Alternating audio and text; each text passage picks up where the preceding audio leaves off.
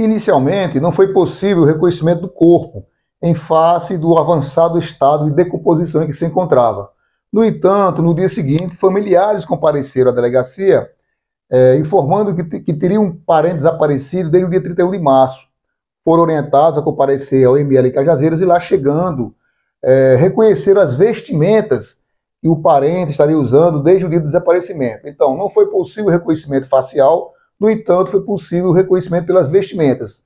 Então, o indivíduo foi reconhecido, ele tem a idade de 47 anos e, segundo, segundo familiares, ele costumava ir ao rio Piancó para ingerir bebida alcoólica às margens daquele rio.